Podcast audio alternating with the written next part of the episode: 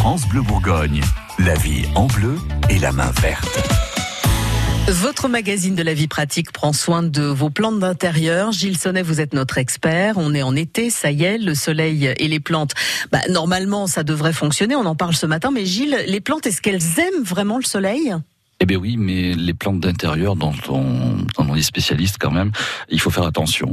Voilà, c'est-à-dire qu'on a pour habitude une petite averse, on sort les plantes pour les rincer, nettoyer les feuillages, euh, c'est très bien, mais tout de suite après arrive le rayon de soleil qui tue la plante. Donc euh, je dis toujours qu'il faut faire attention de pas euh, prendre de risques avec le soleil qui devient fort euh, et généreux, ça c'est très bien pour nous, mais les coups de soleil sur les plantes sont dangereux. Surtout sur les plantes qui viennent d'être baignées à partir du moment où il y a de l'eau, ça fait une réverbération déjà. Exactement, c'est surtout sur les plantes d'intérieur qui ont du mal à, supporter l'exposition en plein soleil d'un seul coup. Donc il faut y aller progressivement. Euh, des plantes vont adorer le soleil. On va parler là du coup des plantes de terrasse et d'autres un peu moins.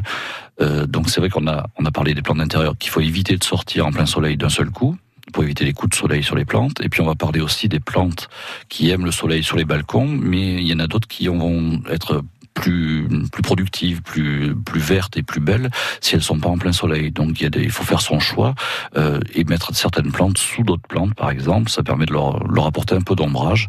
Et ça c'est pas mal pour que tout le monde puisse euh, se conserver comme il faut sur une terrasse ou un balcon. Alors vous parlez des plantes qui n'aiment pas euh, un soleil direct par exemple, mais moi je pense des fois aux appartements où il y a des grandes baies vitrées. Euh, est-ce que le soleil qui tape sur une vitre, c'est pas aussi un peu embêtant pour certaines plantes? Ça peut être dangereux même parce que c'est vrai que ça, ça peut faire des, des déformations de la, du feuillage, des décolorations, des, ça peut brûler les, les, feuillages. Donc il faut quand même observer ces plantes assez régulièrement, surtout que les jours maintenant sont longs et, et que le soleil donne assez fort il faut essayer d'éviter de, de laisser les plantes toujours à la même place. Euh, sauf les ficus. Hein. Sauf les ficus.